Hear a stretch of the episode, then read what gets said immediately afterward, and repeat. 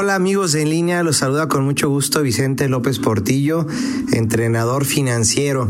Eh, quiero compartirles en esta ocasión eh, que en las últimas semanas hemos visto cómo se han incrementado las denuncias en redes sociales por los fraudes financieros que se están haciendo por, tel, por teléfono. Eh, de acuerdo a las autoridades financieras, estos fraudes podrían incrementarse en 50% en relación al año pasado y alcanzar pérdidas de 16 mil millones de pesos.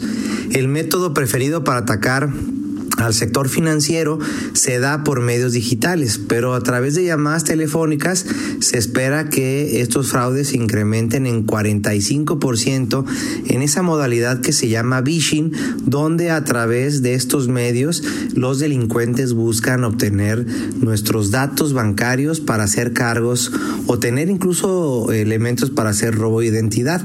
Se han eh, escuchado de casos donde eh, por correo electrónico electrónico, por mensaje de texto, recibes un mensaje donde te dicen que supuestamente hubo un cargo en tu tarjeta, la, tipografía pues muy parecida a la de un mensaje bancario y que te digan que si no lo reconoces pongas la palabra no.